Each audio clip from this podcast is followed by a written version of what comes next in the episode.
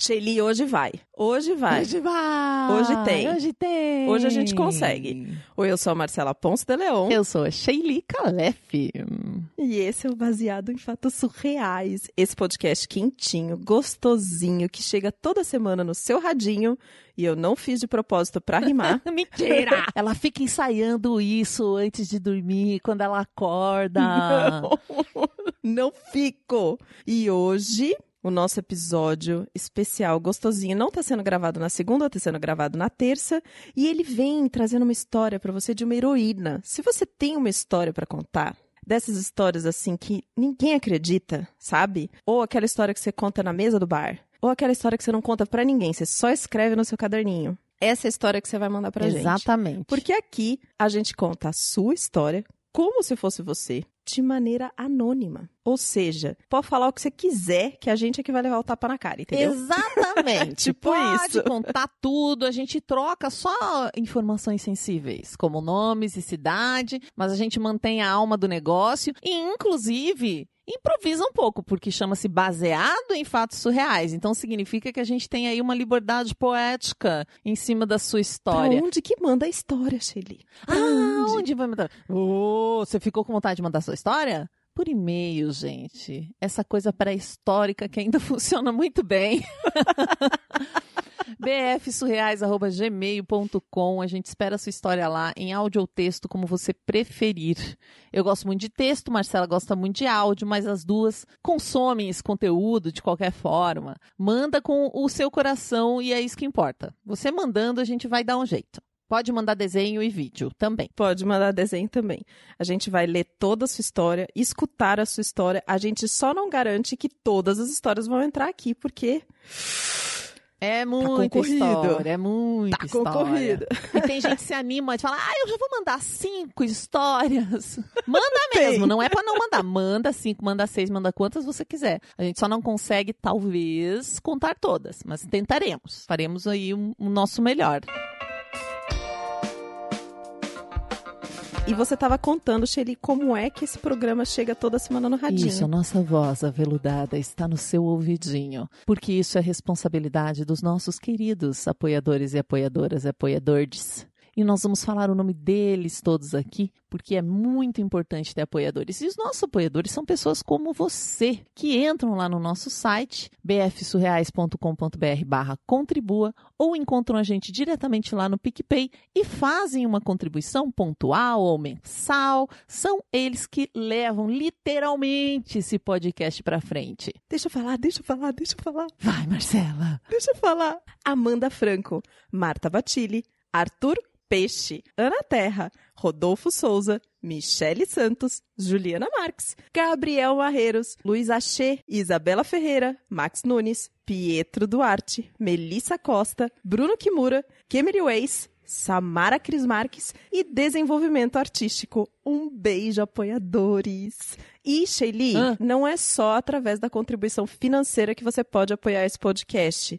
Tem outras formas, né, Shelly, que também são muito importantes. Claro, quando você gosta de um artista, de um trabalho artístico subjetivo, você pode compartilhar com as pessoas, você pode avaliar na plataforma que você escuta, muitas vezes tem como você dar estrelinhas, corações, isso é muito legal porque isso faz a gente entrar em algumas listas, então quando você avalia, isso nos ajuda muito. Isso, principalmente no iTunes. Quem tem costume de escutar pelo Apple Podcast, por favor, faz um comentário e coloca lá cinco estrelas, que ajuda bastante a gente a chegar mais no ouvido de outras pessoas. E se você ouve pelo Spotify também, segue a gente no Spotify e avalia lá também, tá bom? Shelly, Hum. vamos pro caso da semana. Baseado em fatos surreais. Histórias de mulheres como nós. compartilhadas com empatia, intimidade e leveza. onde o assunto é a vida. E o detalhe Surreal. Recentemente, eu descobri na minha vida o que, que é autoestima. Eu nunca fui uma pessoa que eu me gostei. Eu não me gostava. Eu nem sabia disso, mas eu não me amava realmente. E nessa coisa de não me amar, eu fui tomando decisões ruins pra mim. Hum. Uma delas foi casar com meu primeiro namorado sério. casei jovem quando eu não sabia nem direito quem eu era, o que eu queria. E eu vinha de uma percepção de que ter um relacionamento era a coisa mais importante da vida de uma mulher e fazer esse homem feliz era algo muito importante, assim. Era a minha função como mulher fazer meu marido feliz. Jovem, quantos anos, assim? Ah, vinte e pouquinhos. Ah, tá. Bem novinha mesmo. Bem novinha mesmo. E a partir disso, eu entrei num relacionamento que hoje é muito conhecido, né, como se diz um relacionamento abusivo, só que eu achava normal. Eu não entendia. Para mim, o fato do desejo dele ser prioridade na relação era o correto. Hum. Assim, que ele tomasse as decisões, que ele definisse o nosso futuro, que inclusive o que eu faria ou não era um pouco determinado por ele. Isso tudo para mim era muito comum, para mim era o correto. Hum. E eu, eu sabia que, assim, nem a sociedade, nem para ninguém, ninguém ia se importar com o que eu queria. O que eu queria não tinha relevância, porque o mais importante era o que ele queria e tomar os- o destino dessa nossa relação. Tá. Se eu tava buscando alguma coisa ou não, sabe, a minha felicidade, isso tudo parecia muito egoísta e em segundo plano. O seu papel como mulher era de acessório da vida dele. É, fazê-lo feliz. Esse era o meu papel enquanto esposa. Ele era o protagonista e você era a atriz secundária ali da obra. Mais ou menos isso, é. E aconteceu que eu fui ficando infeliz depois de um tempo. Uhum. E aí eu descobri a primeira traição dele. Quando isso aconteceu, eu quis me separar. Fui conversar com a minha mãe sobre isso e não tive apoio dela. Hum. Porque é uma coisa assim, na minha família isso é um grande tabu. Divórcio é um grande tabu. Importante comentar. Minha mãe é casada há 50 anos. Eu acredito, inclusive, que ela é casada há tanto tempo por causa dessa coisa de que o casamento é pra sempre, da época dela, né? Hum. Então, o que ela me disse é que não ia ter volta se eu fizesse isso, que isso era super complicado, que eu podia me arrepender. Era quase uma ameaça de que eu estava tomando uma decisão muito séria e que não tinha volta. Tá. Então, sem o apoio dela, eu acabei retrocedendo nessa minha decisão. Uhum. Não me separei e comecei então a aturar, digamos assim, a vivenciar coisas, a suportar coisas, muito mais coisas do que antes. Se foi uma primeira traição, eu comecei a suportar outras traições. Hum, abriu a porta, né, para outras coisas. É como se eu tivesse compreendido ali que realmente a minha função era essa, que isso quase fazia parte, sabe? Eu aceitar ele do jeito que ele era. E comecei então a fazer terapia depois de um tempo, porque eu continuava muito infeliz. E na terapia, eu comecei a perceber que eu também merecia ser feliz. Hum. Que eu tinha valor, que a minha vontade importava, que não era só o que os outros queriam que era importante, que valia a pena, né, eu lutar por essa felicidade. Hum. E foi algo que eu só entendi ali. Sei que talvez pareça que é uma coisa que todo mundo sabe, assim, mas eu realmente não sabia isso. Tá. Eu fui entender ali. E aí começou a parecer um pouquinho contraditório ficar naquele casamento. Porque eu queria ser feliz, mas eu tava com uma pessoa que me traía, que me desrespeitava, que já não sentia, se é que um dia sentiu desejo por Uhum. mim. Era uma situação um pouco humilhante, porque eu queria amor, eu queria atenção dessa pessoa e ele não me dava isso. E então eu comecei a acordar pro fato de que eu não deveria depender tanto de que essa pessoa me amasse. Eu queria tanto o amor, eu queria tanto que ele, né, me desse atenção Uhum. e comecei a perceber que era mais importante que eu me amasse, que eu Uhum. estivesse feliz e saudável do que eu ficasse esperando que uma outra pessoa, ele ou qualquer pessoa, me desse essa atenção, esse carinho, esse amor que eu Uhum. buscava pra mim, né? E nesse processo de terapia e dessas traições, eu tentei me divorciar três vezes. Hum. E ele sempre dizia que ia mudar, que ia fazer terapia. Aí ele começava a terapia e não continuava. E aí falava que é porque não tinha dinheiro. Mas a verdade é que ele não acreditava realmente que ele precisava de um tratamento. Porque ele não acreditava que ele tinha um problema, Hum. né? Que tinha algo errado. Ele só falava isso na hora da crise, da tensão, para que você não fosse embora. Exatamente. Uhum. Entendi. Ele não acreditava que tinha algo errado com ele porque ele colocava a culpa em mim. Eu não era interessante, eu não era suficiente, eu não era tão bacana. Por isso as traições e o desinteresse dele. Eu não era tão inteligente, esperta, tão empreendedora quanto ele. Então ele parou de ver interesse em mim, Hum. porque eu não tinha essas qualidades que seriam importantes para ele, segundo, né, Uhum. o que ele argumentava nessas horas. Uhum. E aí, depois de três tentativas de separação, sem apoio nenhum, eu comecei a criar uma forma de sair dessa relação. E eu tenho a sorte, eu tenho um, um trabalho e eu sempre tive essa independência financeira e a posse do meu salário. Nunca tive conta conjunta, né? Acho que foi uma decisão acertada. Uhum. Nem sei por quê, porque na configuração seria quase automático isso pra mim. Uhum. Porque você não deixou de trabalhar, né? Você trabalhava, Não, fazia suas coisas. Super tinha meu trabalho, minhas coisas. Ai, que bom. E aí eu comecei a convencer da gente dar um tempo. Hum. Pra gente dar um tempo, pro desejo voltar, porque a relação não tava muito aquecida, assim, né? Na nossa intimidade. Eu falei, ah, e se a gente desse um tempo, eu passo uns dias fora, faço uma pequena viagem, pra gente voltar a ter esse, esse sentimento, essa vontade de ficar junto. Comecei a plantar essa ideia na cabeça dele. Uhum. E aí, o que que eu fiz?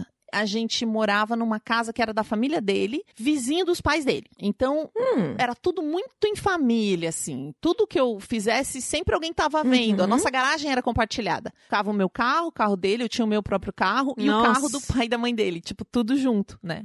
Então eu não podia dar um passo sem que minha sogra me visse. E ela me adorava também. Principalmente porque ele é um cara difícil. E eu meio que fazia uma ponte entre ele e a família. Ao ponto, assim, se eu não intermediasse algumas coisas, né, não fizesse esse papel de facilitador ali, ele ia ficar talvez meses sem falar com o pai e com a mãe. Então eles gostavam muito de mim também por manter esse relacionamento deles, né? Uhum. Então eu sabia que ali também eu não ia ter apoio para separar. Né? Na minha família eu não tinha apoio, ele não queria e a família dele também não ia me apoiar. Então eu vim com essa história de que ia ser interessante pra gente retomar o desejo, dar esse tempo, e eu fui procurar anúncio de apartamento. Ah. Porque eu tinha dinheiro, né? Eu tinha meu salário. Só que precisava ser algo que coubesse no meu orçamento e precisava ser sem fiador, porque eu não teria condições, né? De ter um fiador. Uhum. Quem que eu ia pedir, né? Não tinha uma amizade assim que eu pudesse. Sim. Enfim, encontrei um prédio antigo num valor adequado pra mim, fechei esse aluguel, paguei o primeiro mês e falei, é pra cá que eu vou me mudar. Mas não sabia como, né? É só que eu escolhi um lugar longe dos meus pais, longe dos pais dele, em outra região, um pouquinho mais próximo do meu trabalho, mas o que eu queria evitar era encontrar com ele de algum jeito, sabe? Uhum. Era um lugar totalmente diferente do lugar onde eu vivia antes. E o que eu falei pra ele é que a gente teria esse tempo. Só que um complicador nesse período é que a minha irmã estava pra casar. Então, ao mesmo tempo que eu estava querendo sair da casa do meu marido, Hum. eu tinha uma irmã que estava se preparando pra morar com o marido dela. Nossa. Então eu sabia que eu não podia contar pra minha família. Não tinha a menor condição, do jeito que a minha família é mais tradicional, como eu Uhum. expliquei. E assim, toda aquela coisa de festejo, né? Daquela coisa do casamento. Então eu combinei com ele da gente dar esse tempo quando a minha irmã saísse pra lua de mel. Depois do casamento dela, que tivesse a festa e tal, a gente fazer esse tempinho. Uhum. E isso ia acontecer dali um mesinho, mais ou menos. Nossa, que estrutura sua, né? Pra conseguir, assim, desde planejar, pagar o mês do aluguel, se propor, tipo, ir aguentando cada um dos dias, né? Vocês não tinham intimidade nesse período? Tipo, não, não, Não, transavam, Já fazia nada. um tempinho que a gente não tinha muita intimidade. Dormia junto, normal, casal, vivendo a vida de casal. Mas não era uma coisa que tava rolando, Uhum. tava um clima estranho. E como tinha até essa proposta, então era meio que vai arrumar, né? Vamos resolver Uhum. essa questão. Uhum. Só que aí o que, que eu comecei a fazer? A gente trabalhava em horários separados. Então o que, que eu fazia? Eu pegava as minhas coisas, colocava no carro, super discretamente. E ia levando pro apartamento. Só que eu não podia fazer isso de um jeito explícito, né? Até porque o meu carro ficava na garagem. Toda vez que eu saía pra trabalhar, a minha sogra me dava oi, porque ela não trabalhava, ela ficava em casa. Então sempre ela ia falar comigo. Então o que eu fazia? Eu pegava uma sacolinha de mercado, colocava uns livros, alguns CDs meus, e na hora de sair pra trabalhar, eu ia com essa sacolinha, colocava no porta-mala, enquanto conversava com ela, ela nem dava atenção, porque era uma Uhum. sacolinha de mercado. Sim. Outra coisa que eu fazia, eu tive que viajar a trabalho nesse período, viagens curtinhas assim. Uhum. Aí eu levava duas malas. Levava uma mala com o que precisava e uma mala com as minhas coisas pro apartamento. E ao mesmo tempo eu ia arrumando as coisas dentro de casa pra ele não perceber que eu tava tirando Caraca! coisas. Foi bem, bem estruturado, assim. Se ele percebesse, assim, que eu, eu queria sair já, eu que precisava tirar as minhas coisas, mas eu não tinha como tirar. Porque o meu plano não era dar só um tempo, era realmente sair. Uhum. Só que ele não podia perceber e a família dele também não. Então foi um mês. É? Eu fiz umas 10, 15 viagens levando coisas, mas assim, super. Eu dava uma desculpa. Eu falava que eu tava levando um negócio que eu ia usar no trabalho, e aí botava umas coisas num- numa bolsa maior, e assim eu fui levando todas as coisas. E com a situação do casamento da minha irmã, eu não comentei isso com ninguém da minha família. Quando a minha irmã saiu de lua de mel, então eu falei com o meu marido, falei, e aí, vamos fazer aquele tempo e tal? Ele falou, ah, tudo bem. Eu até falei de me despedir dos pais dele, ele não permitiu. Hum, Até porque na cabeça dele era só um tempo, né? Então, provavelmente ele ia inventar uma desculpa, dizer que era uma viagem a trabalho, não sei o que queria contar lá pros pais dele. E aí eu saí. Ele foi trabalhar, e aí, como sempre, eu entrei no carro, peguei o resto das minhas coisas, porque daí eu pude pegar tudo que tava disfarçando, que eu não tinha pego, sabe? Peguei tudo, coloquei no carro, e nessa hora eu comecei a tremer. Me deu um, um pavor, porque eu pensava assim, que algo podia acontecer, sabe? Que alguém podia me impedir. uhum. Que ele poderia vir atrás, perceber. Você não tava acreditando que chegou o momento. Não tava, porque chegou, foi muito planejamento. E eram só coisas pessoais, né? Tipo, roupa. Sim, não tinha móveis, não tinha eletrodoméstico, nada. É Uhum. roupa, CD, livro, algumas coisinhas de decoração, coisinhas que tinham. A gente ficou muito tempo junto, né? Então, coisinhas que tinham valor sentimental pra mim, né? E aí eu fui pro meu apartamento com todas as minhas coisas. Nada aconteceu. Fui trabalhar. E depois do trabalho eu fui falar com a minha família, direto, assim, né? Nem, nem fui pro apartamento, fui primeiro pra casa dos meus pais. Aí expliquei tudo o que estava acontecendo. O meu pai reagiu de uma forma mais tranquila, mas a minha mãe, até por essa questão mais conservadora que eu comentei, ela foi bastante incisiva. Ela falou: o que, que você vai fazer da sua vida? Nossa, o que, que vai ser de você, né? Separada. Como se a mulher deixasse de existir quando ela se separasse, né? É, foi bem, foi pesado, mas eu já estava esperando isso também. E aí fui pro apartamento. E o que aconteceu foi que depois de um tempo, ele percebeu que eu não ia mais voltar. Ele entendeu o movimento. Vocês chegaram a se falar, assim, em algum momento, desde que você foi pro apartamento? Sim, a gente se falou no começo normal, ah, tá tudo lindo e tal. Mas aí ele começou a perceber que eu comecei a dar desculpas de que eu não ia voltar. A gente tava se falando só por telefone. E ele não sabia onde eu tava. Ninguém tinha esse endereço. Nem meus pais, nem os pais dele. Eu não disse o local onde era que eu tava. Ele não sabia se eu tava num hotel, ele não sabia onde é que eu tava. E aí ele começou a entender, até pelas minhas colocações, eu fui, né, mostrando que eu não ia voltar. Só que aí ele começou a fazer uma chantagem emocional. Hum, Ele começou a mandar fotos nossas, falar que me amava, que eu era muito importante pra ele. Enfim, relembrar coisas que eram super emotivas mesmo de nós dois. quanto tempo de relacionamentos mesmo vocês tinham? A gente ficou mais de 10 anos juntos. Nossa. Hum. E aí eu falei com as minhas amigas, elas falavam: "Não cai nessa, isso é estratégia dele, não cai nessa". Aí eu respirava, tipo, elas que me davam suporte, elas e a terapia fundamentais nesse período. E dito e feito, de repente, esse tom dele começou a mudar. Da chantagem emocional, ele passou para agressividade. É um absurdo isso que você tá fazendo. Você enlouqueceu. E aí o tom dessas mensagens começou a mudar, elas começaram a ficar muito mais agressivas. Só que como eu tinha o apoio das minhas amigas da terapia, eu já não estava mais dentro do ciclo do abuso. Então eu conseguia perceber isso como uma estratégia dele para eu voltar. Acho que se eu não tivesse esse suporte, eu teria caído nisso, né? Porque a minha família queria que eu ficasse casada, a família dele e ele. Eu tinha ali pessoas que não, não conviviam comigo há tanto tempo que me davam o suporte de dizer: você não precisa disso, você vai conseguir, você merece, você é forte, você já alugou seu próprio apartamento, enfim. E acredito que morar sozinha foi fundamental para essa minha saúde mental e para minha emancipação mesmo. A gente é criada num mundo onde a gente é levada a achar que a gente não dá conta de fazer as coisas sozinha. Uhum. Isso é o que eu acho, como mulheres, sabe? Uhum. Só que eu percebi que nós somos sim fortes, independentes. E aí, depois de um mês, mais ou menos, quando essas mensagens acabaram, eu tinha férias para tirar e eu decidi fazer uma viagem sozinha para outro país próximo. E eu fui totalmente sozinha, outra língua, outro país, fiquei num hostel, conheci pessoas que eu nunca conheceria, sabe? E era uma das coisas mais assustadoras para mim. Era muito assustador fazer uma coisa assim completamente sozinha. Nunca Uhum. tinha feito nada assim sozinha. E foi depois dessa viagem que eu cheguei realmente na conclusão de que eu sou capaz de ser feliz sozinha e fazer o que eu quiser sozinha.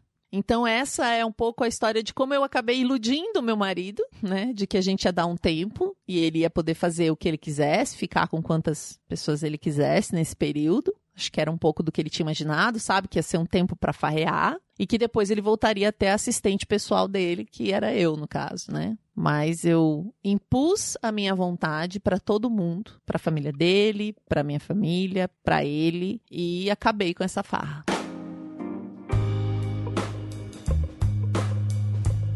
Você tava contando, Sheili, e eu comecei a a colar em algumas das coisas que ela dizia, assim, alguma das sensações que ela retrata, sabe? Porque eu me casei muito nova também. E eu me separei muito nova. E tinha uma questão: eu era dependente financeira do meu marido na época. Eu não trabalhei por quatro anos e meio. Então, no momento em que eu decidi me, me separar, eu não só fui contra a minha família, a família dele, aos meus amigos, porque ele é uma pessoa muito bacana, enfim. Mas eu também tive que recomeçar tudo de novo. Eu fui fazer faculdade de novo, eu abri mão da guarda dos meus filhos e aí eu fui estudar e fazer estágio, morar numa casa de fundos. Eu demorei 10 anos para reconstruir minha vida e a minha casa, de eu ter um, tipo uma mesa com quatro cadeiras e ter uma casa, sabe? Tipo um quarto para eles, assim. E durante esses 10 anos eu tive outras experiências de morar com outras pessoas, né? E teve um, uma pessoa nesse período que foi um relacionamento super abusivo e super complicado. E o que mais pegava naquele momento para mim era que eu ficava pensando assim, como que eu vou assumir para as pessoas lá fora que eu entrei aqui, sendo que eu já fui casada, e como que eu vou ficar sozinha agora, sabe? Como que eu vou enfrentar o que as pessoas vão dizer, tipo, de novo, tá vendo? Não tá dando certo. De novo ela tá fazendo isso. Enfim, é muito horrível, porque você se sente infeliz e você não tem apoio de lugar nenhum, principalmente das pessoas mais importantes que são a sua família, sabe? Então eu comecei a relembrar algum desses sentimentos assim. E nossa, que heroína corajosa. Assim, putz, grila. É muito impressionante, né? Como ela foi criando essa. Ela saiu fugida. Saiu Literalmente fugida. ela saiu fugida, né? Fugida. É uma coisa, às vezes, que acontece. Eu acho que tem uns momentos, assim, em relacionamentos que você chega e pensa, cara, é meio ou é ele ou eu. Tipo, eu vou morrer se continuar. Uhum. Acho que a pessoa geralmente toma essa atitude quando ela chega nesse lugar. Uhum. Uma coisa que me chama muita atenção nessa história e que eu acho que é uma característica muito emblemática do relacionamento abusivo é quando a mulher, geralmente, né? Isso pode acontecer também, eh, relacionamento abusivo ao contrário, né? Uhum. A mulher é abusadora, mas no geral o homem é abusivo. Culturalmente, isso é, é muito implementado como normal. E ela cuidar da relação dele com a família dele. Tipo, se não fosse ela, não visitariam a família. Ela fica cuidando das coisas da vida dele. Tipo assim, dane. O problema dele com a família dele é dele. Tipo, você não tem que criar um laço, que manter. Então ela vê isso como um problema. Ela acha que ele deveria ser mais próximo dos pais. E aí ela fica tentando consertar. Acha que ele deveria ser diferente no trabalho e fica tentando consertar. Porque acredita realmente que é função dela deixá-lo feliz e deixar a família dele feliz e ser uma esposa perfeita. Então é muito. E eu quero recomendar também um podcast de uma amiga nossa, porque eu participei para falar de relacionamento abusivo nesse podcast, que é o Sexo Explícito. Eu não sei quando que vai sair o episódio, se é o dessas semanas, mas conheço esse podcast chamado Sexo Explícito da Pri, porque a gente vai ter um episódio lá só sobre relacionamento abusivo, onde a gente vai falar dessas características, sabe? De como você percebe, porque é difícil de perceber, gente. Olhando de fora, ouvindo a história, a gente fala, mas é óbvio. Às vezes você fala, meu Deus, como ela não percebeu, como ficou 10 anos. Só que você não percebe ali no dia a dia, porque a pessoa é muito persuasiva. Eu tive um relacionamento assim e eu levei um susto quando eu percebi que eu tava num relacionamento abusivo. Eu não sabia, eu levei um susto e ele era assim, um fofo. Geralmente as pessoas manipuladoras que conseguem manipular o outro ao ponto de você ficar no relacionamento, elas são muito atraentes, muito divertidas, muito queridas. Elas são queridas pelas outras pessoas. Por isso que quando você fala, ah, eu tô infeliz, todo mundo fala, você é louca. Esse cara é tão maravilhoso, tão perfeito, tão magnífico. E geralmente a pessoa tem vários aspectos bacanas, mas é abusivo com você, né? Falei uma vez com uma promotora de justiça, ela disse que um, um homem que bate, por exemplo, na esposa, sempre tem uma fila de pessoas para falar a favor dele dizendo que ele é um amor. Porque ele é um amor com um monte de gente, mas não com ela. Sim. Né? Ele escolhe a pessoa com quem ele será abusivo, né? E tem uma outra coisa, assim, rola uma vergonha. Eu escutei isso essa semana no, podcast Faxina, num caso muito lindo que elas contaram essa semana, que é o Entre Quatro Paredes, e eu me identifiquei também, porque a gente tem vergonha, porque a gente até percebe, chega um momento que você começa a perceber que é abusivo, mas você fica com vergonha de assumir que você, mulher, principalmente se você é feminista, se você é estudada, se você entende, mas independente disso, no Uhum. momento que você percebe que você tá numa relação abusiva, você se sente envergonhada. E aí você colocar isso pra fora, tem um processo da gente conseguir colocar isso pra fora, entendeu? Sim. No momento que eu percebi, o meu primeiro casamento não foi abusivo, mas na minha segunda relação que eu fui morar junto, que eu percebi que eu tava num relacionamento abusivo, eu fiquei com muita vergonha. Então eu fiquei buscando durante um período meios de fazer aquilo se resolver, meio que me enganando de que não, de que tinha um jeito de consertar, de que a culpa era minha, né? Tem uma crença de que é a mulher que causa no homem aquele tipo de reação, relacionamento, então que a culpa era minha, que eu que tinha que resolver. Então é um processo muito delicado, assim, muito, muito delicado. É, eu sei que nós vamos caminhar pro final, mas só isso é tão delicado, Ma. Eu entrevistei uma das moças que participa do grupo de apoio lá. Eu tenho até essa entrevista em vídeo e ela tentou suicídio. Ela foi morar com uma pessoa, ela já tinha filhos. Ela lutou muito por esse relacionamento, sabe? Ele veio de outra cidade, eles foram morar juntos. Ela lutou muito, teve gente que falou: "Nossa, mas tem certeza?" E ela bancou e falou: "Eu vou". Quando ela começou a apanhar, ela tinha tanta vergonha disso que ela vivia que ela tentou se matar, ela tomou veneno. E aí ela foi encontrada, ela morava no mesmo terreno da mãe. Ela não conseguiu dizer para os irmãos, ela não conseguiu dizer para a mãe, ela não conseguiu confidenciar com uma amiga. Ela sentia tanta vergonha de estar vivendo aquilo, ela achava aquilo tão surreal, absurdo, que ela preferiu tentar se matar do que falar, porque ela sabia o quanto ela ia ser julgada. E graças a todas as deusas do mundo, é uma mulher maravilhosa, não, isso não aconteceu, ela foi socorrida a tempo, mas assim, o grau do problema, né? É, porque a gente chega nesse lugar é porque você acha que não tem solução mesmo. Você tá com tanta vergonha e você acha que não adianta e que não vai dar conta de enfrentar que vem depois, sabe? É muito delicado. E quando a gente tem filhos no meio. E eu acho que essa coisa do apoio, assim, dos amigos, da rede, é fundamental pra gente conseguir. Mesmo que a gente não tenha dentro de casa, que é um pouco mais difícil mesmo, porque tem toda a questão geracional, enfim, da educação, da cultura dos pais. A gente precisa pegar, aonde a gente encontrar esse apoio, se pegar, sabe, com essa pessoa e, e seguir. Se é uma pessoa, se é uma crença, o que for, sabe? Pra gente ouvir mais o nosso coração e a nossa intuição e seguir pelo caminho que faz a gente feliz. Casamento não é necessariamente uma coisa ruim. Casamento é bom, parceria é bom, né? Mas tem que ser bom pros dois. Você tem que estar feliz ali dentro. Se você não tá feliz com o que você tá fazendo, seja o que for, casado, separado, tá errado, entendeu? O caminho é outro, sim. Você tem que buscar seu coração, você mesma vai saber qual é o caminho. Parabéns pela heroína que teve essa resiliência, essa força de se planejar, de se organizar, de sair, de construir uma vida nova. Espero que ela esteja muito feliz hoje. Espero que essa história ajude outras mulheres que estão escutando aqui a refletirem sobre as suas vidas, a criarem coragem, a seguirem em frente. E eu acho que a gente não tem mais nada para falar hoje, Shelly. Até o próximo caso surreal.